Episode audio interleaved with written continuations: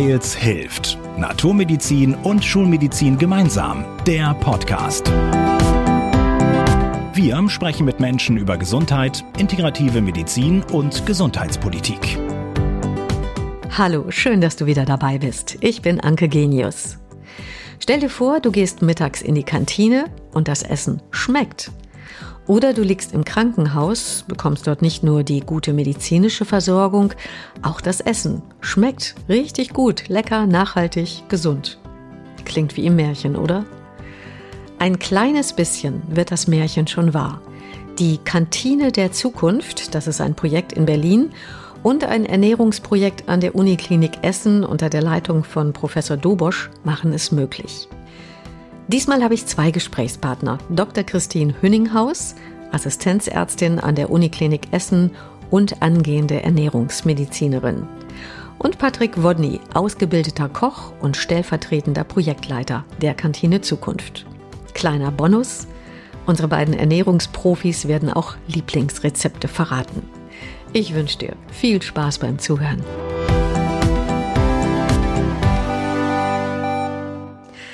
Ganz herzlich willkommen im Weils hilft Podcast Dr. Christine Hünninghaus und Patrick Wodny. Es geht um Ernährung, die gesund für Menschen und Umwelt ist. Ich freue mich, dass ihr beiden da seid. Vielen Dank, ich freue mich auch. Ich mich auch, vielen Dank. Christine ist Assistenzärztin. Sie entwickelt und testet ein Ernährungsprojekt am Uniklinikum Essen. Patrick ist stellvertretender Projektleiter der Kantine Zukunft und ausgebildeter Koch. Patrick, kurze Beschreibung. Was passiert oder was tut Kantine Zukunft?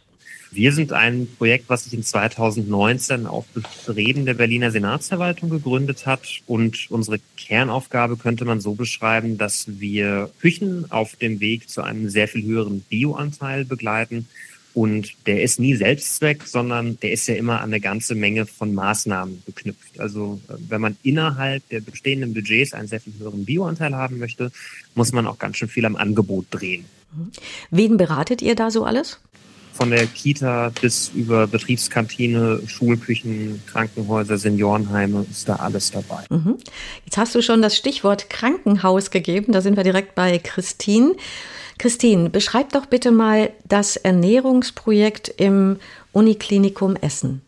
Ja, also als wir das gestartet haben vor knapp einem Jahr, war die erste wichtige Aufgabe, erstmal ein Projektteam zu gründen, weil gerade bei so einem großen Konzern wie einer Uniklinik ist man darauf angewiesen, dass man ein interdisziplinäres und motiviertes Team hat.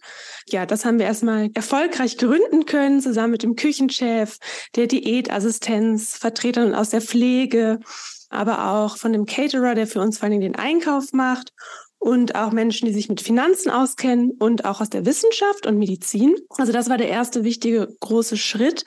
Und dann haben wir gemeinsam einen Projektplan entwickelt, der natürlich auch irgendwie realistisch sein muss. Die ersten wichtigen Maßnahmen, die wir herauskristallisiert haben, ist, dass wir das pflanzliche Angebot deutlich optimieren müssen. Es besteht bereits eine ovo-lacto-vegetarische Menülinie, aber die muss deutlich attraktiver und leckerer werden. Und dann sollen auch die anderen Menülinien im Verlauf entsprechend angepasst werden. Also das sind zum Beispiel so die ersten wichtigen Maßnahmen, mit denen wir auch schon begonnen haben. Nur noch mal ganz kurz zur Erklärung. Ovo-lacto-vegetarische Menüs sind also mit Eiern und Milchprodukten. Genau. Und auch da wollen wir schauen, dass es in Zukunft auch rein pflanzliche Gerichte gibt, so dass wirklich für jeden etwas dabei ist. Und ein anderes wichtiges Teilprojekt ist das Thema Lebensmittelverschwendung, weil wir das ganze Projekt wirklich entlang der gesamten Prozesskette denken. Und dieses Thema gehen wir zum Beispiel auch parallel an. Das Krankenhausessen, was ich kenne von meinen zum Glück bislang nur wenigen Krankenhausaufenthalten, war also nie lecker, kann ich nicht sagen. Patrick, wie ist das so aus deiner Erfahrung als Koch? Du warst ja auch mal in Krankenhäusern oder in einem Krankenhaus. Wie ist so die Erfahrung? Ja, zweierlei. Also ich war des Öfteren mal als Patient oder Besucher im Krankenhaus. Das ist die eine Erfahrung, die ich gemacht habe. Und wenn ich jetzt so zurückblicke, waren das dann doch auch häufig Aufenthalte oder Besuche mit äh, Schnittverletzungen, gebrochene Knochen oder eben Besuch von äh, Großeltern oder Freunden, was auch immer. Und Besuchszeit und Essenszeit fällt häufig zusammen oder ist dann kurz danach so, dass man die Tabletts dann noch stehen sehen kann. Und das war in den meisten Fällen doppelt enttäuschend. Also das hat meist mir oder den Menschen, die ich besucht habe, nicht geschmeckt und wurde dann in dem Moment, wo es nicht gegessen wurde, ja, zu Müll. Und das meine ich mit zweifach ärgerlich. Und dann habe ich noch die Perspektive aus der Krankenhausküche selbst, in der ich ja auch eine Weile als Küchenleiter gearbeitet habe. Da, das zu verkürzen, da ist eine Menge möglich. Man muss sich aber Gedanken darüber machen, wie man das in diesen Rahmenbedingungen umsetzt, die in Krankenhäusern ja auch nie so ganz optimal sind. Wie ist das bei dir, Christine? Also was war so der Auslöser für dein Projekt? Wahrscheinlich ja auch, dass es ja optimierungsfähig ist, sagen wir mal ganz vorsichtig, das, was es zu essen gibt in Krankenhäusern. Ja, absolut. Also mein Werdegang als Ärztin, da habe ich mich erstmal im Privaten immer mehr mit dem Thema Ernährung beschäftigt, aus vielen verschiedenen Motiven heraus, was das Ethische angeht, aber auch das Ökologische und natürlich das Gesundheitliche. Als ich dann als Assistenzärztin angefangen habe in der Klinik, in der inneren Medizin, und das auf den Tabletts meiner Patientinnen und Patienten überhaupt nicht zu dem passte, was unter einer nachhaltigen und gesunden Ernährung zu verstehen ist und auch häufig gegen alle Ernährungsempfehlungen spricht, hat mich das immer mehr beschäftigt und ich habe auch für mich entschieden, das kann ich nicht nur ehrenamtlich möchte ich mich da engagieren, sondern auch beruflich mich engagieren. Und deswegen ist es jetzt so toll, dass ich an der Uniklinik in Essen die Gelegenheit habe, ja, was zu ändern, weil die Therapie und die, die Verpflegung sind komplett voneinander entkoppelt. Und das sollte nicht so sein. Also Ernährung sollte Teil der Therapie sein und natürlich auch eine Vorbildsfunktion einnehmen. Und das ist in den meisten deutschen Krankenhäusern definitiv nicht gegeben. Bevor wir gleich nochmal über Essen im Krankenhaus sprechen, nochmal kurz wieder der Schwenk zur Kantine. Patrick, woran liegt das denn da, dass, dass auch oft das Essen nun nicht gerade so gesund ist und Mitarbeiterinnen und Mitarbeiter glücklich und zufrieden macht, sondern eher müde und der Bauch ist irgendwie wie aufgebläht, man fühlt sich nicht wohl nach dem Essen. Wie kommt denn sowas eigentlich? Naja, da gibt's da wirklich eine ganze Menge Gründe. Ich würde jetzt einfach nur Beispiele aufzählen. Das sind jetzt nicht die Gründe, die überall zutreffen, aber die schon stellvertretend dafür stehen. Also zum einen ist in Kantinen der Verkaufspreis der Gerichte ja relativ gering, zum einen, was dann den Dienstleister oder das, wenn es ein Eigenbetrieb ist, das Küchenteam dahinter, dann wirtschaftlich natürlich unter Druck bringt, dass man oft rein ökonomische Entscheidungen treffen muss, was den Lebensmitteleinkauf betrifft und sich nicht primär Gedanken darüber machen kann, welche Lebensmittelqualität wollen wir auf den Teller kriegen. Dann kommt dazu naja, Gewohnheiten der Gäste auch eine große Rolle spielen. Also jetzt gerade in der Kantine ist ja auch jeder der Meinung, dass er da mitreden kann und darf. Und man hat doch immer so ein bisschen diese Attitüde, na, so kochen kann ja jeder. Kann ja nicht so schwer sein. Wenn ich das täglich für 500 oder 1000 oder mehr Leute mache, dann merke ich ganz schnell, dass das nicht so leicht ist. Das heißt, wenn ich kleinere Veränderungen dort reinbringen möchte, muss ich oft mit Gegenwind rechnen. Dadurch, dass ich ja aber in Ruhe arbeiten möchte, spart man sich diese Veränderung häufig und belässt die Dinge so, wie sie sind. Das sind vielleicht zwei Gründe, warum das so ist. Also Geld spielt natürlich immer und überall eine Rolle, natürlich und erst recht auch im Krankenhaus, denn unser Gesundheitssystem ist auf Wirtschaft oder Wirtschaftlichkeit ausgerichtet. Christine, was darf denn so ein Patientenessen eigentlich kosten? Das heißt, wie viel Geld steht der Küche zur Verfügung für die Verpflegung eines Patienten pro Tag? Ja, das ist natürlich in jedem Krankenhaus unterschiedlich. Meistens sind es so Beträge um die 3,50 Euro bis 4,50 Euro für einen Beköstigungstag. Also da ist heißt, Frühstück und Mittag, Abendessen und, und vielleicht nachmittags noch was drin. Alles. Genau. Zwischen 3,50 und 4,50. Ja, es gibt einzelne Ui. Krankenhäuser, die einfach sagen, nein, wir wollen den Stellenwert von Ernährung erhöhen, geben auch ein größeres Budget. Das ist aber auch leichter gesagt als getan, weil die Verpflegung gehört im Abrechnungssystem, im sogenannten DRG-System, zu einer Kostenstelle, in der sie mit zwölf anderen Punkten konkurriert. Und da sind zum Beispiel Reinigung oder IT mit in dieser Gruppe. Und das heißt natürlich, überall entstehen höhere Personalkosten, so dass das gar nicht so einfach ist, zu schauen, dass da mehr Budget zur Verfügung steht, leider zwischen 3,50 und 4,50 sich einen ganzen Tag gut und gesund zu verpflegen. Das wissen wir ja alle, dass das quasi kaum möglich ist. Wenn man jetzt noch die ganzen Preissteigerungen dazu rechnet, das geht doch wirklich gar nicht. Das ist auf jeden Fall eine sehr große Herausforderung. Und deswegen ist es besonders wichtig, hier zum Beispiel beim Thema Lebensmittelverschwendung natürlich zu schauen, dass man möglichst wenig Ressourcen auch noch verschwendet, sondern da zum Beispiel schaut, dass das wirklich optimal geplant ist, was natürlich bei so einer großen Logistik mit so vielen Patientinnen, die kommen und gehen und auch manchmal ungeplante kommen und gehen oder auch mal nicht essen können wegen der geplanten Untersuchung. Also dass das optimal geplant ist, soweit es geht. Und dass man natürlich schaut, dass man bei der Planung der Rezepturen teure Lebensmittel, zum Beispiel Fleisch, eher reduziert und dafür gesunde Grundnahrungsmittel wie Hülsenfrüchte verstärkt und vermehrt einsetzt. Und da hat man eigentlich schon die Win-Win-Situation, die wir uns alle wünschen. Also wir haben gesündere Gerichte, nachhaltige Gerichte, dann muss noch der Geschmack passen. Und das ist, denke ich, nicht so einfach. Da kann Patrick mehr zu sagen, weil viele Köche und Köchinnen das auch einfach nicht lernen gut vegetarisch oder vegan zu kochen, sondern das muss dann intrinsisch kommen oder halt vom Arbeitgeber natürlich der Auftrag. Aber am besten ist natürlich, wenn intrinsisch die Motivation da ist, tolle Rezepturen zu entwickeln, die dann auch gut schmecken, damit dann auch die Akzeptanz da ist, weil das ist das Aller, Allerwichtigste, der Geschmack. Absolut. Das heißt, bei euch im Uniklinikum Essen werden die Köche jetzt geschult auf genau. gesunde, leckere vegetarische Küche? Genau. Wie oft bekommen die Patienten dann schon die Kostproben? Also im Moment läuft eine Vorverköstigung durch unsere Mitarbeitenden in der Mitarbeiterkantine. Da gehen so um die mindestens 400 Mitarbeiter jeden Tag essen. Jetzt werden es auch wieder mehr, wo die Pandemie Gott sei Dank abflacht. Und da probieren wir im Moment jeden Tag ein neues Rezept aus. Und die Mitarbeiter können direkt Feedback geben, ob ihnen das geschmeckt hat, ob sie es nochmal nehmen würden, was sie verbessern würden. Und dann erproben wir das Gericht auch im Cook and Chill. Verfahren und Cook and Freeze Verfahren, also ob das dann auch für die Patientin in Frage kommt. Das heißt, es wird einmal runtergekühlt, so ist das nämlich häufig in großen Kliniken, dass das Essen leider nicht warm direkt auf die Station gebracht werden kann, weil das auch logistisch nicht möglich wäre, sondern erstmal runtergekühlt wird und dann am Folgetag wieder aufgewärmt wird. Und das muss natürlich auch mit dem Gericht kompatibel sein, dass es trotzdem noch gut schmeckt. Genau in diesem Prozess befinden wir uns gerade und da kommt sehr viel ganz liebes Feedback. Auch positiv. Also nicht nur, ja, hey, ihr nehmt ja, uns ja. unser Fleisch weg und die Currywurst. Nein, gar nicht, ganz im Gegenteil. Das ist auch wichtig, dass man das gut kommuniziert.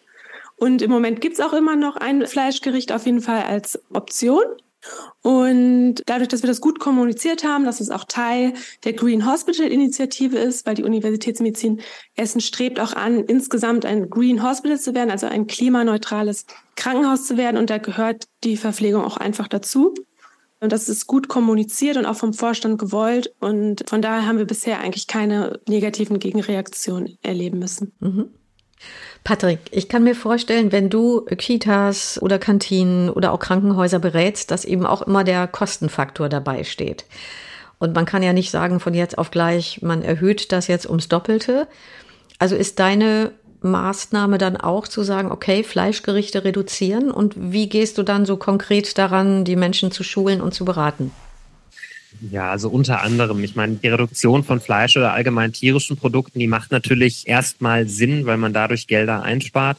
Aber was wir im Rahmen des Projektes versuchen, ist einfach so viel wie möglich Rohwaren einzusetzen mit einem niedrigen Verarbeitungsgrad, die natürlich im Einkauf auch sehr viel günstiger sind. Jetzt muss ich aber unverarbeitete Produkte mit relativ dünn besetzten Küchenteams zusammenbringen. Das heißt, man hat ja über Jahre oder Jahrzehnte hinweg, also je mehr Convenience-Produkte es eben in Küchen geschafft haben, desto mehr Stellen hat man abgebaut und auf einmal hat man Küchenteams, die stellenweise gar nicht mehr dazu ausgelegt sind zu kochen, sondern nur zu regenerieren und aufzuwärmen. Und das ist schon ein ziemlich, ich sag mal, problematisches System. Und jetzt kommen wir auch noch mit dieser, in Klammern, Mehrarbeit da rein und erwarten das. Wir müssen uns dann natürlich immer nach den Stellen richten, die da sind, damit man auch täglich diese Arbeit erledigen kann. So das steht dann vorne dran. Aber wenn wir dann loslegen können mit einem veränderten Plan und mit den ersten Testphasen, dann kristallisiert sich auch schnell raus, was möglich ist und was nicht. Aber prinzipiell kann man sagen, eine höchstmögliche Menge an unverarbeiteten Produkten, verhältnismäßig wenig tierische Produkte und allgemein finden wir eine etwas schmalere Auswahl auch immer besser. Also nicht nur in Bezug auf Lebensmittelverschwendung, weil je breiter mein Angebot ist, je mehr fliegt am Ende auch in die Tonne. Sondern wenn ich relativ dünn besetzte Küchenteams habe, die jetzt beispielsweise, keine Ahnung, jeden Tag fünf verschiedene Essen kochen müssen, die auch alle nochmal Einzelkomponenten haben unter Umständen, bindet das viel Zeit. Wenn ich zwei oder drei kochen muss, dann spare ich wiederum eine ganze Menge Zeit. Und das sind jetzt auch wieder nur kleine Beispiele. Wir müssen da tausenden Schrauben in den Küchen drehen, damit wir da zu einem vernünftigen Ergebnis kommen. Das ist, denke ich auch, das ist so das ganz Wichtige. Wie komme ich ran an die Menschen, an die Mitarbeiter, natürlich an die in der Küche, die das Ganze herstellen und dann eben auch an die Menschen, die das Ganze verzehren. Und ich habe jetzt gerade mal so einen, ich sag mal, eingefleischten Currywurstesser und Fan vor mir, ne? der das nicht jeden Tag isst, aber der dann meinetwegen sagt, so einmal die Woche brauche ich das und freue mich, wenn ich das ja auch mal in der Kantine bekomme. Wie überzeugt ihr die? Wie kriegt ihr die? Ganz einfach, indem wir Currywurst servieren. Also das, äh, okay. das ist ja immer so eine Frage. Also ich, ich würde den Teufel tun und die Currywurst oder das Schnitzel oder sonst was von der Karte nehmen. Es gibt so fünf Dinge, die einfach extrem gerne gegessen werden. Warum sollte ich jetzt genau diese fünf wegnehmen? Bleiben doch noch hunderte andere, die man von der Karte oder vom, vom Speiseplan nehmen kann oder verändern kann. Aber die Currywurst behalten wir in aller Regel bei. Aber die gibt's dann eben in größeren Abständen. Also vielleicht in Klammern nur einmal im Monat. Es ist halt auch immer ein gutes Beispiel. Also man hat ja immer dieses Gericht Currywurst mit Pommes vor Augen und die Wurst ist ein hochverarbeitetes Industrieprodukt, die Pommes auch. Und im schlimmsten Fall die Soße auch noch. Also habe ich dreimal einfach Fertigprodukte auf dem Teller liegen kann aber auch eine vernünftige Wurst kaufen, kann die Soße selber kochen und kann Röstkartoffeln dazu geben und schon habe ich halt ein vernünftiges Gericht auf dem Teller. Also da kommt es auch ein bisschen auf das Wie an. Aber ich esse auch gerne Currywurst und habe da jetzt erstmal pauschal nichts gegen, wenn die weiter auf dem Plan bleibt. Ja, das sehe ich genauso, weil genau solche Aktionen halt die Akzeptanz des Gesamtkonzepts dann auch kaputt machen. Dann lieber hat man halt einmal die Woche oder vielleicht irgendwann in etwas höheren, größeren Abständen immer noch dieses sehr beliebte Gericht, aber kann an den anderen vier Tagen in der Woche die Mitarbeitenden motivieren, mal was ganz Neues auszuprobieren oder genau mal über den ihren klassischen Tellerrand zu schauen, was es noch alles so gibt. Ja, das würde ich genauso unterschreiben, weil das Ziel ist ja nicht, dass alle Menschen Veganerinnen werden. Ne? Also ich habe großen Respekt vor Menschen, die so leben. Auch ich lebe zum größten Teil vegan, aber eher auch aus tierethischer Motivation heraus. Und das können wir aber jetzt nicht von jedem abverlangen. Und wenn wir im Sinne der Planetary Health Diet, vielleicht kommen wir auf das Konzept auch noch kurz zu sprechen, denken, dann muss kein Mensch Veganer werden, sondern alle müssen einfach umdenken und müssen wieder Fleisch als etwas Besonderes sehen. Und wenn zum Beispiel freitags irgendwie die Currywurst halt das Highlight der Woche ist und was ganz Besonderes ist und man das auch wieder wirklich zelebriert und genießt und nicht Donnerstag das Schnitzel, Mittwoch weiß was ich. Also das Gulasch. Mittwoch Schnitzel, Donnerstag Gulasch, Freitag Currywurst. Genau, ne? Das ist eher wieder was Besonderes, ist das Fleisch. Da müssen wir wieder hin. Jetzt hast du gerade schon das Stichwort gegeben, Planetary Health Diet. Da möchte ich gerne gleich nochmal drauf kommen. Vorher hätte ich einfach gerne nochmal so ein paar plastische Beispiele, was zum Beispiel dann bei euch für die Mitarbeiter, Christine, mittags in, in der Kantine auf dem Tisch steht oder auch Patrick, was zum Beispiel so Ideen sind in der Kita oder wie auch immer. Was für Gerichte, sagen wir mal, für Hülsenfrüchte für Anfänger oder so kann man das ja mal nennen, weil viele sagen immer gleich, mm, Hülsenfrüchte. Aber das kann ja richtig toll schmecken. Ich würde jetzt einfach mal ein paar Gerichte durchgehen, die wir in den Kantinen mit den Küchenteams kochen, die auch schon häufig in Speisepläne übernommen wurden und die allesamt vegan sind, äh, wo wir das aber nicht dazu sagen. Also wir kochen gerne Tomaten-Kürbis-Lasagne, Barbecue-Blumenkohl mit Hagebutte, Kartoffelsalat und Senfgurke, rote Beete-Hummus mit Linsenfalafel und eingelegtem Gemüse, Farinata mit Spinat, Tomaten, Sugo und Bittersalat. Und ich könnte jetzt noch ewig weitermachen.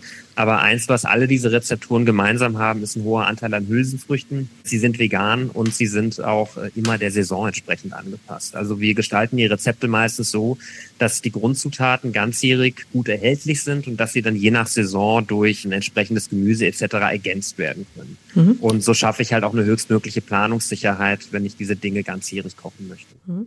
Denkst du dir diese Sachen alle aus? Unser Team besteht ja zur Hälfte aus Köchen. Und das ist so ein großer Vorteil, wenn man mit Küchen zusammenarbeitet. Man spricht dieselbe Sprache, man kann sich da irgendwie auf das Handwerk einigen und man kann auch immer schnell erkennen, was jetzt in der Küche, in der man sich gerade bewegt, auch wirklich möglich ist. Das heißt, wir schreiben alle Rezepte und denken uns alle Gerichte aus, die zu den Orten passen, an denen wir uns bewegen. Wir haben jetzt aber auch Ende des Jahres eine Stelle nur zur Entwicklung geschaffen, damit sowas noch ein bisschen schneller voranschreitet. Und habt ihr auch eine Versuchsküche? Oder macht ja, das jeder also, zu Hause? Ja, Wir haben ja eine Trainingsküche ähm, beziehungsweise eine Schulungsküche hier in Berlin-Kreuzberg, wo wir die Küchenteams zu Workshops etc. einladen. Die nutzen wir aber eben auch, um all die Dinge Probe zu kochen, die wir den Küchenteams empfehlen. Einfach aus dem Grund, so, wir wollen ja Rezepturen erstellen, die auch in diesem Hunderter- oder Tausender-Maßstab klappen. Und das müssen wir natürlich mindestens einmal so kochen, dass es halt sofort gelingt. Weil mir ist es immer ganz recht, wenn die Küchen Rezepturen bekommen, die einfach vollkommen wasserdicht sind, die einfach immer funktionieren, damit man da sofort ein Erfolgserlebnis hat. Dann ist der Einstieg ein bisschen leichter, als wenn das nicht der Fall ist. Mhm, das kann ich nachvollziehen. Christine, hast du auch so ein paar Gerichte im Kopf, die es bei euch gibt für die Mitarbeitenden? Ja, also letzte Woche gab es zum Beispiel einen frischen Blumenkohlsalat in Erdnusssoße, dazu ein rote Beete-Bratling. Mhm. Das war wirklich sehr lecker. Oder einfach ein Gemüse-Kartoffelgulasch mit einem Vollkornbrötchen. Das sind zum Beispiel zwei Gerichte, die es letzte Woche gab. Wobei ich jetzt auch gerade sehe, der Hülsenfruchtanteil könnte man hier auch noch optimieren. könnte also, noch höher gehen. Ja. ja, prima. Aber klingt alles lecker. Planetary Health Diet. Wer noch nicht davon gehört hat, Christine, was ist das genau? Ja, das ist ein Ernährungskonzept, was von sehr renommierten Wissenschaftlern entwickelt wurde und 2019 im Lancet publiziert wurde. Und die haben sich halt vor all den Krisen, in denen wir gerade stecken, die Frage gestellt, wie können wir die Menschheit gesund und nachhaltig ernähren? Und auch so, dass wir bis 2050 10 Milliarden Menschen, die wir circa sein werden, gesund ernähren können und trotzdem unsere ökologischen Systeme erhalten können. Und bereits jetzt sind sehr einige planetare Grenzen, also Ökosysteme wirklich bedroht. Zum Beispiel natürlich der Klimawandel ist uns allen ein Begriff, aber auch die Biodiversität, also die Artenvielfalt und so weiter. Und ja, da ist dieses Konzept entstanden. Ja, das ist wie gesagt äh, rein pflanzlich bis flexitarisch und stärkt genau die gesunden Lebensmittel, die wir auch schon angesprochen haben, also Vollkornprodukte, Hülsenfrüchte, Nüsse, Gemüse und Obst.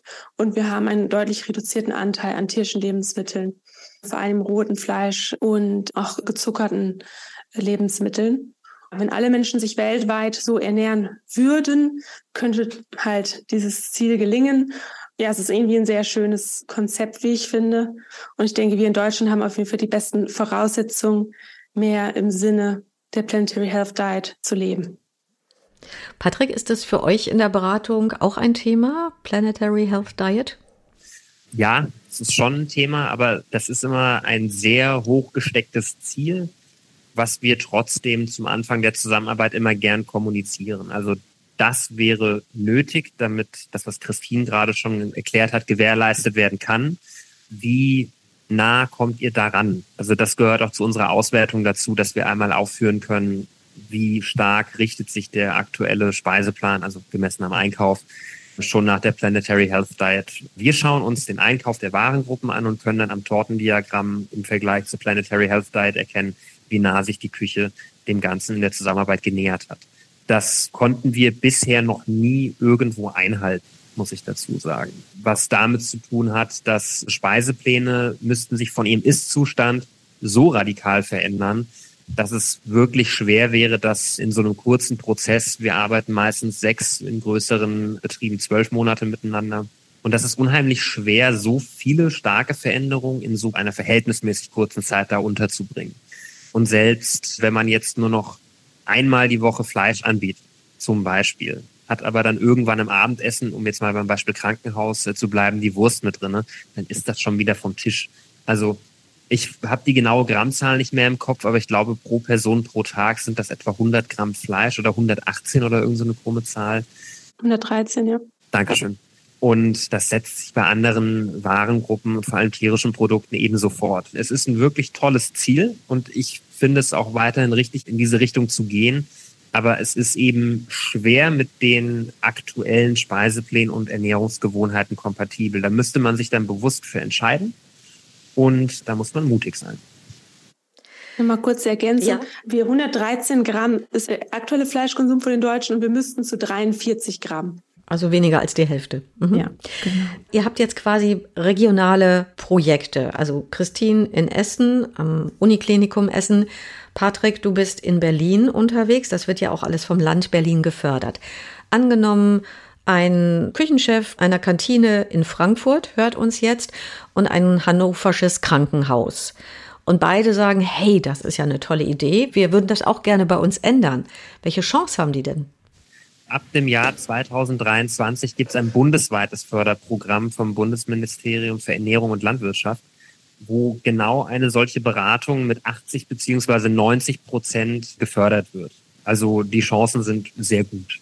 Also quasi schon ab dem nächsten Jahr. Richtig, ab dem nächsten Jahr. Und wo muss man sich dann hinwenden? Also entweder direkt an die Unternehmen, die diese Beratung anbieten, oder ans Bundesministerium für Ernährung und Landwirtschaft. Mhm. Okay, aber ihr seid nach wie vor dann nur für Berlin zuständig. Also ihr expandiert nicht bundesweit. Nein, mit Kantine Zukunft machen wir nur Berlin. Aber mit der Firma Speiseräume können wir dann auch im Rahmen dieser Projektförderung in anderen Städten oder Ländern tätig werden. Mhm. Also wer gar nicht weiß, an wen er sich wenden kann, der könnte vielleicht doch mal bei Kantine Zukunft nachfragen. Wer ist für mich Ansprechpartner? Genau, und dann können wir vermitteln, ja. Ja, das wäre doch schon mal klasse. Und Christine, vielleicht so für die Krankenhäuser, gibt es da auch eine Möglichkeit? Wird das Projekt ausgeweitet?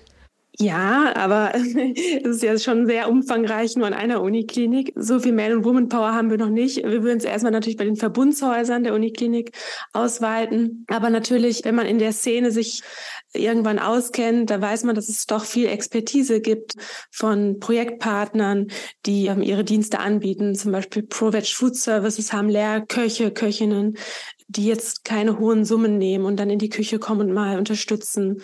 Oder natürlich würde ich auch immer von meinem Projekt berichten und dann kann man viel voneinander lernen. Ja, und ich bin gespannt, ja, was Patrick gerade berichtet hat. Das nimmt erfreulicherweise ja Dynamik auf und scheint wirklich in den Köpfen auch der Bundesregierung angekommen zu sein, dass da großer Handlungsbedarf ist. Was würdest du denn sagen, welchen Einfluss hat die Ernährung auf die Gesundheit von Patientinnen und Patienten oder auf die Gesundung? Ja, beides maßgeblicher Faktor. Also gerade in der Prävention müsste ja viel mehr passieren, dass wir gar nicht erst dahin kommen, dass wir so viele Menschen mit Übergewicht, Adipositas haben. Das sind ja zwischen 50 und 60 Prozent der Deutschen sind übergewichtig. Gerade auch bei den Kindern jetzt in Corona sieht man einen massiven Zunahme von Übergewicht und Adipositas schon bei Kindern. Und das bedingt natürlich dann auch viele Ernährungs zumindest mitbedingte Folgeerkrankungen, kardiovaskuläre Erkrankungen, Typ-2-Diabetes und so weiter und so weiter. Das führt zu einer enormen Belastung für unser Gesundheitssystem, personell als auch ökonomisch und geht natürlich mit einer massiven Einschränkung der Lebensqualität einher und auch Verkürzung der Lebensdauer. Und auf all diese Faktoren kann Ernährung einen Einfluss nehmen. Natürlich gibt es auch Erkrankungen, die ernährungsunabhängig sind, aber doch sehr, sehr viele, wo es eine Rolle spielt und auch bei dem Genesungsprozess unterstützen kann. Aber auch hier die Ernährungsmedizin kommt auch deutlich zu kurz im Gesundheitssystem. Also im Medizinstudium lernt man sehr wenig darüber. Man lernt alle möglichen Medikamente auswendig, aber was man ernährungsmedizinisch unterstützend zumindest auf jeden Fall machen sollte, kommt auf jeden Fall zu kurz. Und auch die Berufsgruppe der Diätassistentinnen sind doch hauptsächlich, glaube ich, 98 Prozent Frauen, muss unbedingt gestärkt werden. Also da müssen die Ärztinnen und Ärzte deutlich enger zusammenarbeiten, dass die Patienten eine optimale Behandlung bekommen. Ich habe auch gerade noch so überlegt, da könnten sich doch auch Unternehmen und auch Krankenhäuser mit schmücken, dass sie beispielsweise regional und nachhaltige Kost servieren. Das ist doch mhm. durchaus ein Benefit für Mitarbeitende Definitiv. oder auch für Patienten. Also mich Definitiv. würde das ansprechen. Das ist eine absolute Win-Win-Situation für alle Beteiligten. Also ob es der Konzern, die Klinik selber ist oder die Mitarbeitenden, die Patientin. Und wenn man sieht, wie teuer das eine oder andere MRT-Gerät ist, was angeschafft wird, dann ist das im Verhältnis dann doch wieder eigentlich eine gut finanzierbare Maßnahme, die allen zugute käme. Mhm. Ja, ihr Lieben, wir haben jetzt schon so eine halbe Stunde gesprochen. Es ist auch super spannend. Jetzt würde ich gerne noch mal wissen, Christine, Patrick, was sind so eure persönlichen Gesundheitstipps? Die können mit Essen zusammenhängen, müssen aber nicht. Christine, was ist so dein ganz persönlicher wichtigster Gesundheitstipp? Ja, die Ernährungsmedizinerin in mir empfiehlt allen Hörerinnen und Hörern einen Esslöffel geschrotete Leinsamen am Tag. ist reich an Omega-3-Fettsäuren, gut für den Blutdruck und das kardiovaskuläre Risikoprofil. Ja, und die Privatperson in mir, die lacht gerne, hört gerne mal Musik und tanzt dabei. Das tut immer gut. Ganz kurze Nachfrage: Den Leinsamen irgendwie mit Flüssigkeit oder einfach in den Mund nehmen und gut einspeicheln und schlucken? Kann man machen, wie man möchte. Ich hab's lieber dann irgendwie in einem leckeren kleinen Smoothie zum Frühstück oder im Porridge äh, mhm. verarbeitet. Mhm. Aber ich kenne auch Menschen, die das einfach so tatsächlich mit einem großen Schluck Wasser runterschlucken. okay, aber wichtig ist Leinsamen geschrotet. Also nicht ungeschrotet, genau. sondern geschrotet. Genau. Okay. Müssen aufgebrochen sein, können aber auch im Kühlschrank noch aufbewahrt werden. Danke. Und Patrick? Das ist natürlich jetzt sehr unmedizinisch, aber was für mich funktioniert, ist einfach ein Körpergefühl entwickeln, was man sich auch ein bisschen erarbeiten muss, gucken, was tut mir gut und was tut mir nicht gut und danach essen, was einem schmeckt. Und dann funktioniert es für mich. Ich habe euch ja vorher auch noch nach zwei Lieblingsrezepten gefragt, die genau dem Thema entsprechen, so darüber, wo wir jetzt gerade gesprochen haben, dass es eben nachhaltig ist, dass es ökologisch ist, dass es den Menschen nicht mit Fett überfrachtet. Christine, was hast du dir ausgedacht? Was hast du für ein Rezept? Also, was wir jetzt noch am Wochenende gekocht haben, war ein herzhaften Grünkohleintopf der aber auch ganz ohne tierische Produkte auskommt, nämlich statt Speck mit einem schön knusprig angebratenen Räuchertofu und auf Wunsch auch noch einer leckeren Seitanwurst. Das finde ich jetzt in dieser winterlichen Jahreszeit sehr bekömmlich. Das ganze Rezept findet ihr dann äh, unten drunter in den Show Notes. Patricks natürlich auch. Was hast du für eine Leckerei ausgesucht, Patrick? Vollkornspätzle in einer Miso-Brühe mit karamellisierten Zwiebeln und Walnüssen. Das klingt auch sehr gut. Und was hat das für ein Ziel, dein Gericht? Dass es eben Nein. nicht so voll macht, oder? Ja, unter anderem. Also ich esse auch gerne Käsespätzle, aber da, wie eben erwähnt, da habe ich dann auch irgendwann auf meinen Körper gehört. Der kann davon zwei Gabeln vertragen, aber keinen ganzen Teller. Und sobald man den Käse einfach durch eine Miso-Brühe, ein paar Zwiebeln und ein paar Nüsse ersetzt, dann wird aus dem Gericht was ganz anderes und ich kann den ganzen Teller essen. Dann tut mir das auch gut und ist für den Herbst und Winter ein schönes Abendessen. Danke. Klingt auf jeden Fall sehr spannend. Auch dieses Rezept natürlich bei uns in den Show Notes. Was nehmt ihr beide jetzt mit aus diesem Gespräch? Ihr kanntet euch ja vorher auch nicht, habt viele Berührungspunkte. Christine, was ist so deine Takeaway-Message? Ja, ich bin auf jeden Fall wieder sehr motiviert, auch von Patrick zu hören, was in Berlin und ja, 2023 alles noch passieren wird. und ja, dass wir alle zusammen an diesem großen, wichtigen Projekt der Ernährungswende arbeiten können und müssen und dass es auch sehr lecker gelingen kann. Danke. Und Patrick? Ich freue mich immer zu hören, wenn in anderen Städten, Kommunen, Bundesländern sich Projekte aus Eigeninitiative heraus gründen, um die Versorgung von vielen zu verbessern. Christine und Patrick, ich danke euch beiden ganz herzlich für dieses spannende Gespräch und ich danke dir fürs Zuhören. Ich persönlich wünsche mir, dass in Zukunft also möglichst viele Menschen in Kantinen, in Krankenhäusern, in Kitas gesundes und leckeres Essen bekommen. Bis bald. Wir hören uns. Wir hoffen, ihr seid beim nächsten Mal wieder dabei. Hört uns auf weils-hilft.de und vielen Podcast-Plattformen.